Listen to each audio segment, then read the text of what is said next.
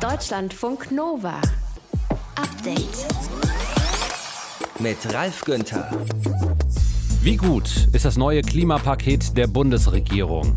Es ist gar nicht gut, sagen Klimaschutzaktivistinnen und Aktivisten. Union und SPD sind sich aber jetzt einig. Sie sprechen von neuen, von ehrgeizigen Zielen in der Klima- und Energiepolitik, die wir in diesem Podcast zum Update einordnen wollen. Und das machen wir mit Claudia Kempfert vom Deutschen Institut für Wirtschaftsforschung. Da sind viele Ideen jetzt auf dem Tisch, aber das reicht alles nicht und das jetzige Paket reicht dafür auch nicht. Insofern ist da viel Luft nach oben. Das ganze Gespräch dann gleich hier in dieser Podcast-Episode. Was wir heute auch ganz spannend finden, eine Idee aus Berlin, Friedhöfe umzuwandeln für ja, eine breitere Nutzung. Wie müssen wir uns das vorstellen, Martin? Noch recht zart eigentlich. Also ich meine, der Grundgedanke ist der, die Städte sind massiv gewachsen, die umschließen die Friedhöfe, die früher vor der Stadt waren, jetzt eigentlich komplett und sind ja nochmal so eine grüne Lunge, die man hat und in der man ja eigentlich auch was machen könnte, außer zu trauern. Aber zartes Pflänzchen. Martin Schütz aus unserem Update-Team gleich mit den Details dazu.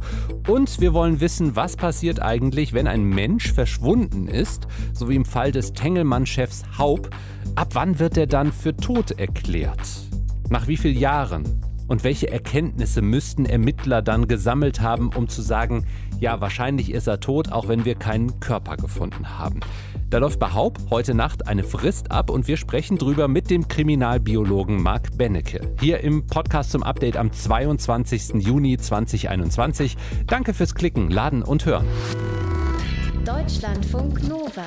So geht das nicht. Euer Klimaschutzgesetz ist nicht fair den jüngeren Generationen gegenüber. Ende April war das, als das Bundesverfassungsgericht ein historisches Urteil gefällt hat. Die Bundesregierung, die muss nachbessern und zwar schnell beim Klimaschutz. Und jetzt gibt es das Ergebnis. Neue, ehrgeizigere Ziele in der Klima- und Energiepolitik.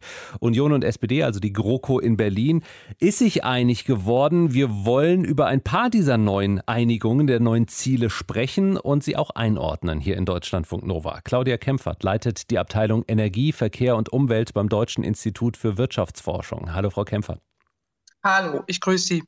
Das ist ja ein ziemlich großer Batzen an Maßnahmen, die da beschlossen wurden. Greifen wir uns mal zwei raus. Zuerst äh, Ausbau der Windenergie. Also scheitert ja oft beim Bau neuer Windräder an bürokratischen Hürden. Da sollen dann die Genehmigungsverfahren in Zukunft jetzt einfacher werden und alte Anlagen sollen leichter durch neue ersetzt werden können. Was sagen Sie? Kann das klappen bei den überforderten Ämtern und den Bürgerinitiativen, die sich immer wieder bilden gegen Windräder?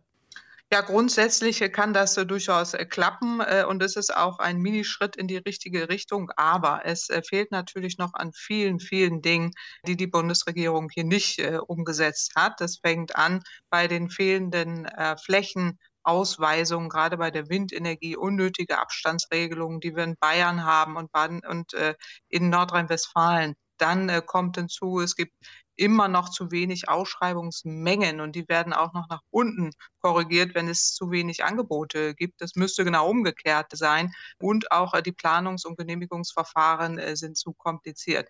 Das andere Thema, über das ich mit Ihnen sprechen will, ist der CO2-Preis. Seit Anfang des Jahres gilt bei uns ein CO2-Preis von 25 Euro äh, pro Tonne. Auf Öl und Gas zum Beispiel merken wir ja auch an der Tankstelle oder vielleicht auch bei der nächsten Heizrechnung. Unternehmen müssen diesen CO2-Preis im Prinzip auch zahlen. Jetzt hat die Bundesregierung aber beschlossen, es soll mehr Ausnahmen für bestimmte Unternehmen geben. Sie sollen Entschädigungen vom Staat bekommen und damit entlastet werden. Ist das nicht irgendwie inkonsequent? Weil wir sagen doch immer, die Industrie ist Hauptemittent Prozent, was CO2 angeht. Ganz genau. Das ist vor allen Dingen auch sozial unfair. Also, dass äh, wieder viele Unternehmen ausgenommen werden, das haben wir schon sehr, sehr lange. Sie werden ja auch schon äh, sehr lange ausgenommen, auch was die Zahlung der EG-Umlage angeht, der Ökosteuer, des Emissionsrechtehandels. Also immer das Argument, äh, die Unternehmen wandern ab, wenn es einen CO2-Preis gibt, das zählt nicht mehr. Also es gibt da berechtigte Interessen, das sind aber wenige Unternehmen und die vielen Ausnahmen sind da klimapolitisch wirklich kontraproduktiv kontraproduktiv. Und zudem werden die Lasten ja für normale Haushalte, für Privathaushalte höher, die eben nicht diese Lobby haben, da von allem ausgenommen äh, zu werden. Insofern, ähm, das ist wirklich unfair. Das heißt, dass die Bürgerinnen und Bürger ein bisschen was von dieser CO2-Abgabe zurückbekommen, das ist jetzt vom Tisch? Das ist vom Tisch, äh, aber es gibt eben eine indirekte Rückerstattung, dass man ja beim Strompreis eine Reduzierung des Strompreises anstrebt, auch über eine Deckelung äh, der EEG-Umlage. Aber eben diese Pro-Kopf-Klimaprämie, für die wir damals auch geworben haben, als das Klimapaket eingerichtet wurde, die äh, wurde ja nie durchgeführt. Und jetzt hangelt man sich dann eben von Ausnahmen hin zu unfairen Verteilungswirkungen. Das hätte man tatsächlich vermeiden können.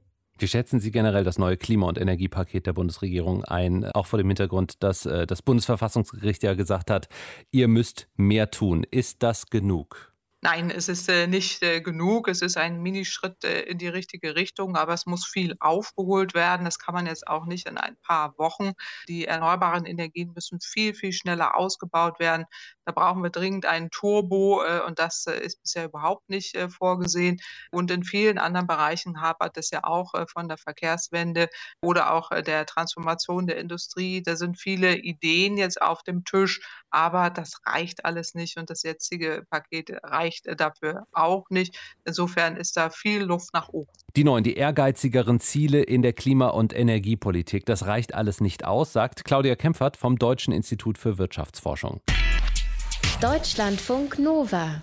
Update. Hey, pst. Ja, sei ruhig. Friedhöfe, die sollten ja Orte sein, an denen es ruhig ist oder eher ruhig. Hier ist Deutschlandfunk Nova, das Update. Orte, an denen wir innehalten, Orte, an denen wir auch trauern und an denen wir uns vielleicht abends im Dunkeln auch mal gruseln. In Berlin kommt da eventuell noch was dazu. Eine Initiative plant, die Friedhöfe für uns alle irgendwie auch anders nutzbar zu machen. Martin Schütze aus dem Update-Team. Also aus Friedhof wird Nutzungsraum für alle oder Park für alle? Ja, also in bestimmte Friedhöfe in Kreuzberg im sogenannten Dragoner-Areal, die sollen eben besser erschlossen werden. Es ist angedacht, beispielsweise Radwege durch die Friedhöfe führen zu lassen oder ältere Verwaltungsgebäude beispielsweise für die Gastro zu öffnen und sie ebenso zu nutzen. Okay, warum das Ganze, warum diese Idee? Also das plant unter anderem die Stiftung Zukunft Berlin. Volker Hassemer ist deren Vorsitzender und er findet, dass sich Berlin es einfach nicht leisten kann, die Friedhöfe eben nur als Beerdigungsstätte zu nutzen. Wir haben keinen Quadratmeter äh, zu verschwenden innerhalb der Stadt. Gerade auch die Friedhöfe, die ja mitten in Berlin liegen, die haben von sich aus gewissermaßen natürlich bereits eine größere Funktion als nur Begräbnisstätten äh, zu sein. Eben weil sie Orte sind, die grün sind, die bewachsen sind, oft ja mit einem Baumbestand, der Jahrzehnte, Jahrhunderte alt ist und die einen kulturellen Wert haben und die ja auch meistens in direkter Nachbarschaft zu den Wohnungen der Menschen liegen, eben weil die Quartiere sie mittlerweile umschlossen haben. Aber wie viel Durchgangsverkehr, nenne ich es jetzt einfach mal, verträgt denn so ein Ort, an dem es auch um Totenruhe, um Pietät, um Trauer geht? Also grundsätzlich geht es ihm nicht darum, Friedhöfe eben mit normalen Grünflächen, mit Parks oder mit Naherholungsgebieten gleichzusetzen. Und er möchte da auch eigentlich keine Partyzone entwickeln. Es ist wirklich ein kleiner Paradigmenwechsel im Umgang mit Friedhöfen. Nicht gegen die Friedhöfe, sondern deren Wert überhaupt erst erkennen. So, und wie viele Menschen dann ein Friedhof dann zusätzlich verträgt, das soll ganz individuell entschieden werden. Es ist aber ein wirklich schmaler Grad zwischen dem respektvollen Umgang mit diesem Ort und eben zu vielen Menschen mit Müll, mit was auch immer. Wir sehen ja praktisch nach jedem Wochenende in den normalen Grünflächen, was passiert, wenn Menschen sich einfach nur mal erholen wollen. Das trifft vermutlich auch auf Kritik. Ja, äh, wobei man sagen muss, es ist halt noch ein sehr, sehr frühes Stadium. Noch gibt es keine konkreten Pläne, dass man sagt, hier kommt der Radweg durch oder folgendes Gebäude soll eben für die Gastro genutzt werden. Aber natürlich gibt es Befürchtungen, dass sich mehr Menschen auf dem Friedhofsgelände eben auch negativ auf den aktuellen Charakter der Fläche auswirken. Also Angehörige nicht mehr in Ruhe um Tote trauern können, aber auch, dass das Ganze Auswirkungen auf das Leben auf den Friedhöfen hat. Denn die sind aus Sicht des Naturschutzes natürlich auch wichtige Räume in der Innenstadt. Weil es dort eben auch wichtige Pflanzen gibt und Tiere, die ihre Ruhe haben sozusagen. Ganz genau, ja. Ansgar Polocek vom NABU schaut sich in Kreuzberg immer wieder die Friedhöfe an und hier gibt es aus seiner Sicht noch Pflanzen, die sonst in den Parks und in den Grünflächen überhaupt nicht mehr vorkommen. Und auch Tiere finden hier sehr gute Lebensbedingungen. Vögel beispielsweise, das ist immer eine sehr gut untersuchte Artengruppe. Die Revierdichte, die Artendichte findet man in innerstädtischen Grünanlagen eigentlich nirgendwo sonst. Ja, seine Sicht dazu und die Befürchtung, mehr Menschen bedeuten mehr Krach, Also weniger Tiere und Pflanzen. Also wir sagen es nochmal, die Friedhöfe werden nicht die neuen Parks. Nein, das nicht. Äh, das ist aber auch nicht direkt der Plan. Wäre aus meiner persönlichen Sicht auch äh, nicht durchsetzbar, einfach weil zu viele Interessen dagegen sprechen. Also von Pietät und Religion auf der einen Seite bis hin zum Naturschutz. Aber dass Friedhöfe ganz behutsam geöffnet werden und für eine äh, Stadtgesellschaft geöffnet werden können, das könnte ich mir durchaus vorstellen und finde ich als Idee auch sehr, sehr spannend. Können wir mehr machen aus unseren Friedhöfen? Ideen gibt es da zum Beispiel in Berlin. Hintergründe waren das von Martin Schütz. Deutschlandfunk Nova. Update. So ganz beiläufig hat er es erzählt. In einem kurzen Instagram-Video aus seinem Garten im US-Bundesstaat Pennsylvania. What's up, people? I'm Carl Nassib. I'm at my house here in Westchester, Pennsylvania. NFL-Profi Carl Nassib von den Las Vegas Riders hat sich als schwul geoutet, als erster prominenter Football-Profi in der höchsten Liga. Ihm geht es nicht um Aufmerksamkeit, hat er noch gesagt, sondern um Representation and Visibility, also dass äh, wir gesehen werden. Sein Video ist viral gegangen.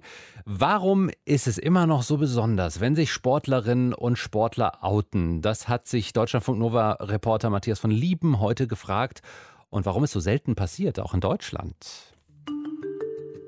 15 Jahre hatte der 28-jährige NFL-Profi Karl Nassib auf diesen Moment gewartet.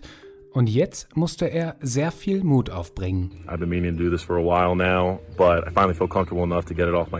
Dass Nassib für sein spätes Instagram-Coming-out Mut aufbringen musste, ist hart. Aber mit Blick auf die konservative Sportwelt gar kein Wunder, sagt Markus Urban. Das kann ich bestätigen. Das ist extrem schwer. War für mich Urban, ein ehemaliger DDR-Fußball-Jugendnationalspieler, beendete bereits mit 23 Jahren seine Karriere, weil sich seine Homosexualität nicht mit dem Sport vereinen ließ. Besser wäre es, wenn von vornherein aktiv gesagt werden würde, wir sind alle willkommen. Egal, ob du eine Behinderung, eine chronische Krankheit hast, eine Depression, ob du heterosexuell, homosexuell bist. Es müsste angesagt werden. Es passiert leider nicht von selbst. Bekannt geworden ist Urban mit seinem Buch Versteckspieler über Homophobie im Fußball, mit dem er sich 2007 an die Öffentlichkeit gewandt hat und damit sein Coming-out hatte. Er beschreibt sich darin als jemand, der einen Traumberuf hatte, aber ständig lügen musste. Der Druck, sich als Homosexueller in der Fußballwelt verstecken zu müssen, der war einfach viel zu groß. In so Sektoren der Gesellschaft, die geprägt ist, sag mal, von einer althergebrachten Männlichkeit, von einer toxischen Männlichkeit, wie es heute heißt, also einer vergifteten Männlichkeit, die immer denkt, überlegen sein zu müssen, unangreifbar, un unverletzbar sein soll. In diesen Sektoren wird es ein bisschen schwieriger für, sag mal, sensiblere Themen oder versteckte Themen. Heute setzt sich Urban als Diversity Coach und als Geschäftsführer des Vereins für Vielfalt in Sport und Gesellschaft für eine tolerante, weltoffene und sichere Gesellschaft ein. Wirklich viel verändert hat sich seit seinem eigenen Coming-out aber nicht. Auch nicht nach 2014, als sich Ex-Fußballnationalspieler Thomas Hitzelsberger sechs Monate nach Ende seiner aktiven Karriere zu seiner Homosexualität bekannte. Geoutet hat sich seitdem nämlich kein weiterer deutscher Fußballprofi mehr. Immerhin Anfang des Jahres haben sich 800 Fußballprofis, Vereine und Fans im Rahmen einer Aktion des Fußballkulturmagazins Elf Freunde zusammengeschlossen, um sich unter dem Hashtag Ihr könnt euch auf uns verlassen gegen Homophobie und für eine offene, diverse Gesellschaft auszusprechen. Unter anderem dabei Niklas Stark von Hertha BSC Berlin und Frauenfußballnationalspielerin Alexandra Popp. Homophobie, da muss man auch mal ein klares Statement setzen, dass wir einfach da ja das Thema auch ernst nehmen. Wir wissen, dass es nicht einfach ist in der Gesellschaft, aber auch im Fußball. Ich meine, wir sind im Jahr 2021, sich eigentlich darüber Gedanken zu machen oder Gedanken machen zu müssen, ist schon traurig genug. Irgendwann muss man auch mal für die Leute sein und äh, hinter denen stehen, äh, denen den Rücken stärken. Kurz danach hat der ehemalige Fußballnationalspieler Philipp Lahm allerdings sein neues Buch vorgestellt.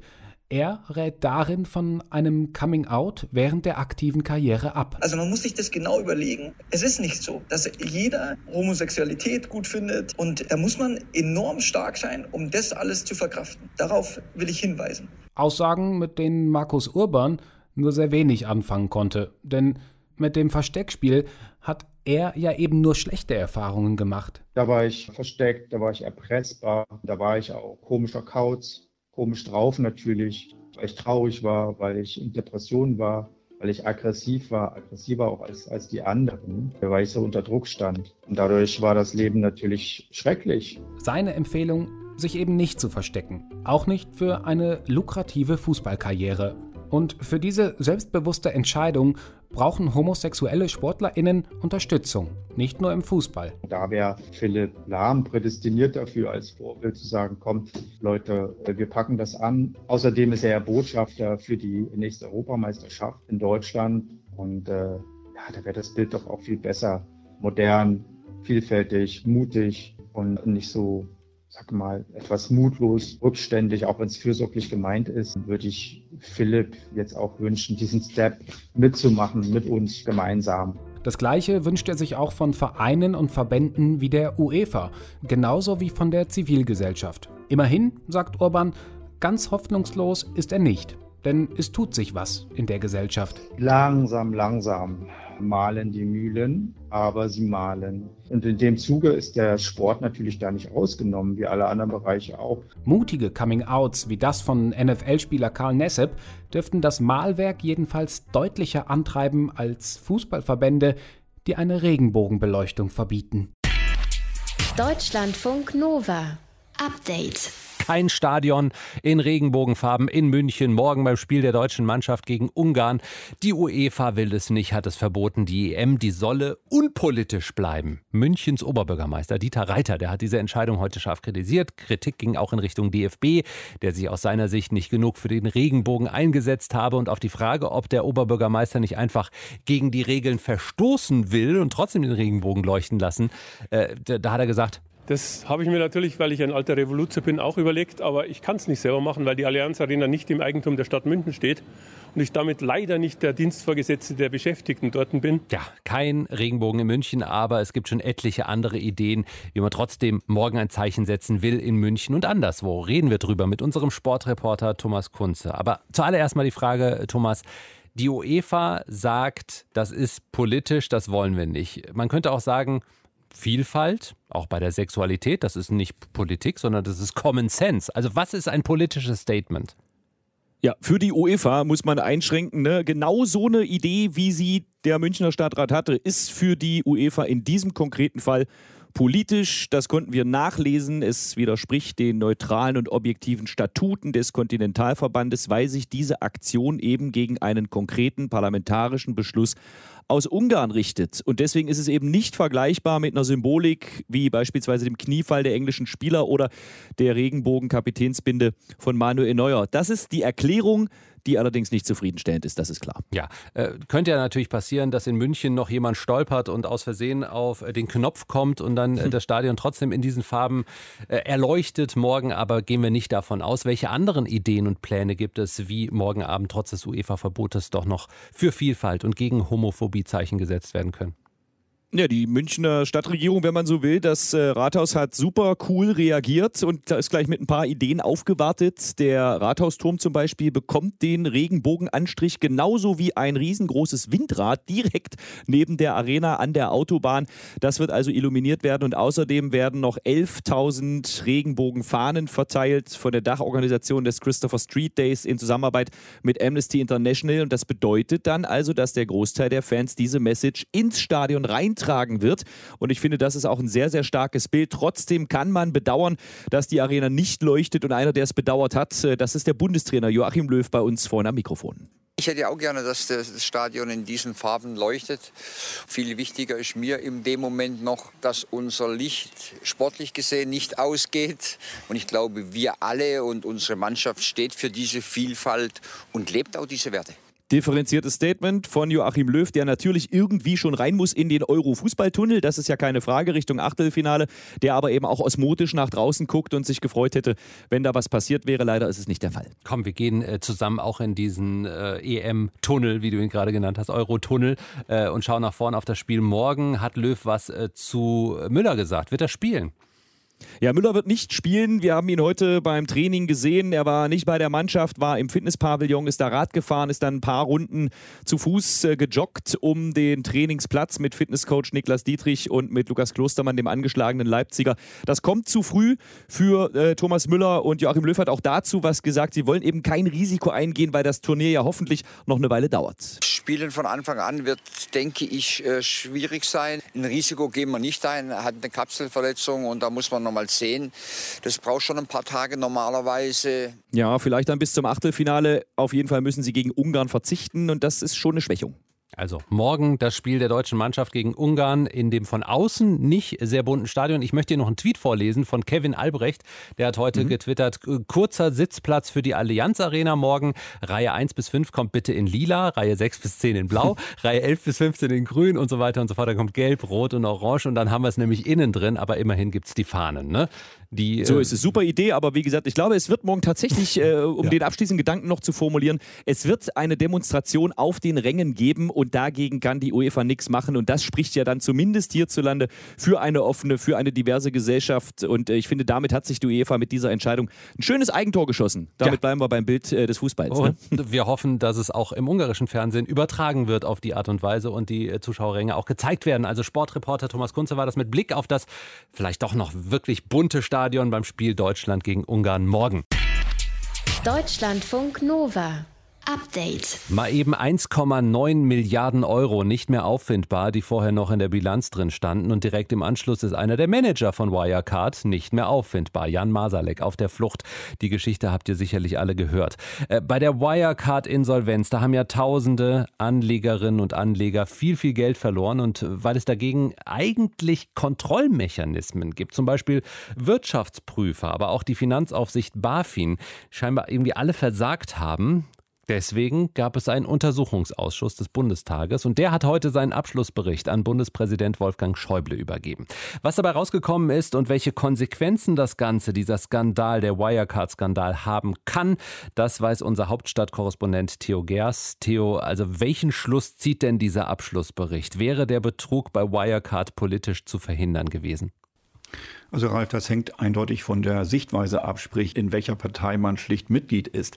Ist man Mitglied in der SPD, dann klingt das zum Beispiel so. Ich muss auch sagen, ich äh, sehe nicht, dass äh, der Minister selbst äh, die Chance gehabt hätte, diesen Skandal zu verhindern. Das muss man auch ganz klar sagen. So klingt es zum Beispiel bei Jens Zimmermann. Er war der SPD-Obmann im Untersuchungsausschuss und er hat sozusagen heute dem Minister Olaf Scholz, dem SPD-Kanzlerkandidaten, der ja schwer unter Beschuss steht, im Grunde eine Art Persilschein ausgestellt und hat gesagt, der Minister hätte nichts machen können. Ganz anders ist es, wenn man Mitglied in der Union ist, bei CDU, CSU, äh, dann klingt das im Zweifel so. Für uns als Unionsfraktion steht fest, die politische Verantwortung für den Wirecard-Skandal tragen Bundesfinanzminister Olaf Scholz und die Führung des Bundesfinanzministeriums. Und wenn man jetzt noch weitergeht, Ralf, und schaut mal, wer ist denn da noch äh, so im Konzert, dann kommt man zum Beispiel zur AfD.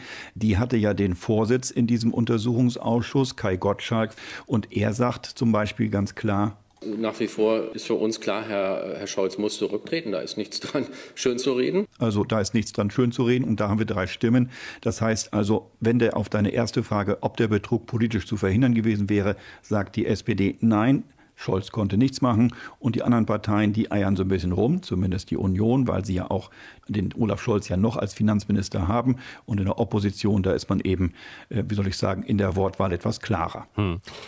Lange äh, bevor dieser Wirecard-Skandal rausgekommen ist, äh, da konnte man schon, ich glaube, es war in der Wirtschaftswoche oder im Handelsblatt, viel über Wirecard lesen, auch äh, dass da nicht alles so in Ordnung zu sein scheint. Dann gibt es die Shortseller, die gesagt haben, wir setzen auf fallende Kurse. Wie kann es sein, dass die Shortseller, dass die Journalisten es viel länger wussten und Behörden und Politik scheinbar nicht? Also die Erklärung ist ganz einfach, dass die deutsche Finanzaufsicht einem Konzern wie Wirecard und dann noch einem kriminellen Vorstand äh, eines solchen Konzerns schlicht nicht gewachsen war. Die Journalisten, die das Ganze aufgedeckt haben, vor allem von der Financial Times, aber auch mögliche Shortseller, die an der Börse dann oft das Gras wachsen hören, die haben natürlich teilweise ihre Informanten gehabt. Sie hatten das Problem, das ist im Untersuchungsausschuss deutlich geworden, dass in dem Moment, wo sie sich an die Behörden gewandt haben, das gilt für den Shortseller, oder in dem Moment, in dem sie ihre Artikel geschrieben haben, das gilt vor allem für den Journalisten von der Financial Times, dass ihnen in dem Moment die Behörden hier in Deutschland schlicht nicht geglaubt haben, sondern einfach doch dem Glauben anhingen, Wirecard ist so eine schöne Geschichte, ist so ein aufstrebendes Start-up-Unternehmen, das es bis in den DAX geschafft hat, das kurz davor steht, sogar auf dem chinesischen Markt Fuß zu fassen. Das kann alles nicht sein, was da an Vorwürfen im Raum steht. Und deswegen hat man lange, lange, wie soll ich sagen, immer auf die falsche Seite der Medaille geschaut. Also immer darauf, wie kann man möglicherweise Wirecard aus der Schusslinie nehmen, anstatt mit einer kritischen Grundhaltung dann doch mal vielleicht hinzuschauen und zu sagen, was steht da eigentlich über Wirecard und ist da nicht vielleicht doch ein Körnchen Wahrheit in all dem, was seit Monaten über Wirecard kursierte. Du hast gerade die Konsequenzen angesprochen, dass das Ganze politisch natürlich jetzt ausgeschlachtet wird. Das ist ja auch Bundestagswahlkampf, ist klar. Es gibt die Forderung des Rücktritts des SPD-Kanzlerkandidaten Scholz. Äh, generell, welche Konsequenzen fordert der Untersuchungsausschuss? Wenn man jetzt fragt nach Konsequenzen, dann wird man wahrscheinlich bis in die nächste Wahlperiode gucken müssen, nach der Bundestagswahl, ähm, was das alles für Konsequenzen haben wird. Wir bekommen auf jeden Fall schon eine Finanzaufsichtsbehörde BaFin, die mehr Biss bekommen soll. Dieses Gesetz wird noch in dieser Wahlperiode verabschiedet. Aber das Ganze steht dann natürlich auch erstmal nur auf dem Papier. Entscheidend wird sein, dass dann die Leute in der BaFin diese, wie soll ich sagen, Behörden- und Beamtenmentalität ablegen und dass sie sich wirklich als Finanzpolizei, als Börsenpolizei, kann man fast sagen, verstehen. Das wird einen Kulturwandel bedeuten und ich glaube, dass dieser Kulturwandel etwas länger Zeit in Anspruch nehmen dürfte, als das, was sich mancher davon vielleicht verspricht. Der Abschlussbericht des Untersuchungsausschusses Wirecard ist da. Informationen waren das aus unserem Hauptstadtstudio in Berlin. Deutschlandfunk Nova. Update. Karl Erivan Haub. Den kennt ihr vielleicht nicht, aber ähm, vielleicht kennt ihr die Story dahinter. Der ist verschwunden vor gut drei Jahren. Damals ist er von einer Ski-Bergsteigtour nicht mehr zurückgekommen. Was mit dem Milliardär und dem ehemaligen Chef der Tengelmann-Gruppe passiert ist, Karl Erivan Haub, das weiß niemand. Die Familie, die geht davon aus, dass er verunglückt ist und tot ist. Das Amtsgericht Köln hat ihn auch für tot erklärt. Und heute Nacht läuft eine Frist ab, dagegen Widerspruch einzureichen. Und wir fragen uns, Wann wird denn jemand für tot erklärt? Wer könnte uns das besser erklären als der Kriminalbiologe Marc Bennecke? Hallo Marc, grüß dich. Einen wunderschönen guten Abend und einen sehr untoten guten Abend wünsche ich dir. Ende vergangenen Jahres wurde ja spekuliert, Karl Erevan Haupt könnte ein Doppelleben geführt haben, abgetaucht sein. Wann wird eine verschwundene Person für tot erklärt? Einen sicheren Beweis, eine Leiche gibt es hier ja nicht. Das ist richtig. Also es gibt in Deutschland ein Verschollenheitsgesetz sozusagen. Das äh, ist ja wichtig, äh, ob jemand gestorben ist oder nicht. Wenn es zum Beispiel jetzt in seinem Fall, das hast du jetzt nicht erwähnt, äh, du hast nur die Tengelmann-Gruppe genannt, aber der ist ja ein super reicher Mensch, wahrscheinlich Milliardär oder so.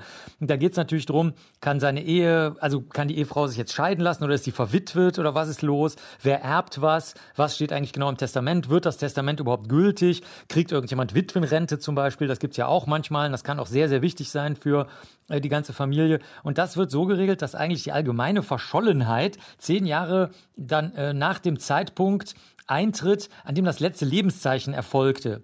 Aber das letzte Lebenszeichen ist so eine Sache, weil das letzte Lebenszeichen ist ja irgendeine Nachricht, die derjenige zum Beispiel gegeben haben könnte. Kann natürlich auch eine Kameraaufzeichnung oder so sein, aber eigentlich ist eine Nachricht. Jetzt wird zusätzlich rechtlich festgelegt, dass derjenige üblicherweise auch überhaupt eine Nachricht gegeben haben sollte oder könnte. Also nicht, dass das jemand ist, der sowieso nie irgendwas sagt. Und dann braucht man natürlich nicht vermuten, dass der jetzt tot ist. Und die rechtliche Idee ist, je länger die Zeit vergeht, also die Verschollenheitszeit vergeht, umso mehr wächst die Vermutung des Todes. Und ganz am Ende kann die festgestellt werden. Wenn du über 80 bist, kann man, äh, braucht man nur fünf Jahre abwarten, bis mhm. man dann tot erklärt wird.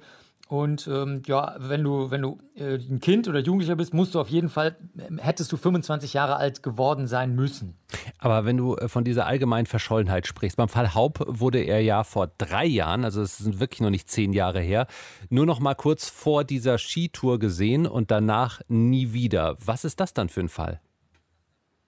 Das ist ein Fall, wo ein äh, Antrag gestellt wurde. Das können zum Beispiel gesetzliche Vertreter machen. Das ist wichtig, wenn Menschen dement sind, weil die sehr oft aus den Altersheimen rauswandern. Die sind ja äh, nicht abgeschlossen so richtig. Also viele Demenzheime sind, da gibt's dann so Tricks, dass dann so Bushaltestellen vor der Tür gemacht werden und dann warten die Leute da auf ihren Schulbus, die 95 Jahre alten Leute und so, weil sie geistig wieder auf ihrem Schulweg sind. Das wird mittlerweile oft gemacht. Aber wenn die einen Betreuer haben und dann trotzdem jenseits dieser Bushaltestelle, wo natürlich nie ein Bus kommt oder sowas, dann doch weiter wandern, dann sterben die sehr oft, weil die sich die Hose runterziehen, sozusagen auf Toilette irgendwo gehen und dann aber nicht mehr wissen, wie man die Hose anzieht, können dann nicht mehr weitergehen, dann verdursten die oder so.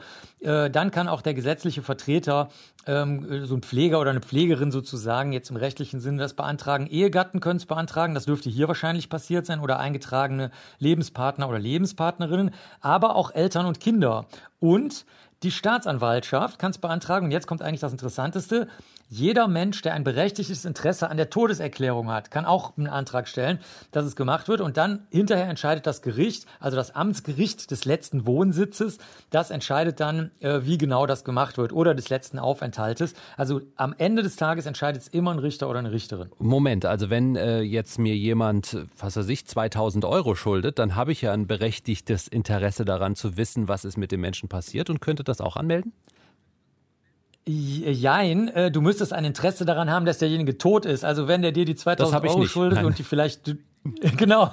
Und die nur aus dem Erbe äh, herauskriegen würdest, dann könntest du das vortragen. Ich nehme aber an, dass das Amtsgericht das dann mit einem Schmunzeln ähm, hm. abwägen würde und sagen würde, passen Sie auf, Ihre 2000 Euro, okay. Aber da gibt's andere Leute, die haben da aber doch noch wesentlich schwerwiegendere Interessen und die haben sich noch nicht gemeldet hier. Also im Vergleich zu den anderen Leuten ist das vielleicht nicht so schwerwiegend, was Sie hier gerade vortragen. Wenn äh, wir jetzt äh, darüber sprechen, wann ein Mensch für tot erklärt wird, dann müssen wir natürlich auch äh, über den Tod der beobachtet wird oder der vielleicht im Krankenhaus passiert oder zu Hause passiert, äh, sprechen. Wann ist ein Mensch tot? Erklär es uns nochmal.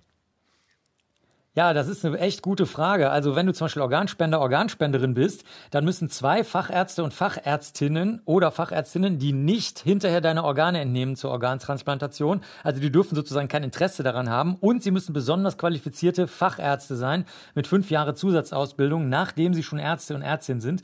Die müssen dann gucken, ob du noch einen Pupillenreflex beispielsweise hast, ob du wirklich im tiefen Koma bist. Also ob kurz gesagt eine unumkehrbare Schädigung deines Gehirns stattfindet.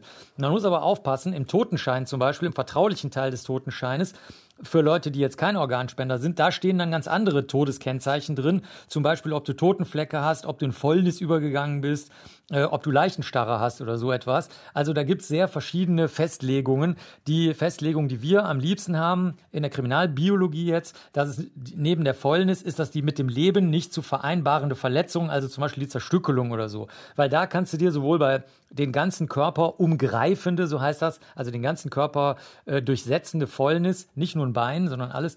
Und eben bei der Zerstückelung, da kannst du dir sicher sein. Aber der Hirntod, der wird eben auch ganz, ganz, ganz streng nach den genannten Merkmalen dann eben im Krankenhaus festgestellt. Und in allen genannten Fällen wirst du dann für tot erklärt, äh, auch wenn die Leiche da ist und nicht verschollen ist. Wann gilt ein Mensch als tot? Auch bei verschwundenen Menschen. Darüber haben wir gesprochen mit Kriminalbiologe Marc Bennecke. Und das war's von uns. Das war das Deutschlandfunk Nova Update am Dienstagabend mit Ralf Günther. Tschüss. Deutschlandfunk Nova Update. Montag bis Freitag, immer zwischen 18 und 20 Uhr. Mehr auf deutschlandfunknova.de.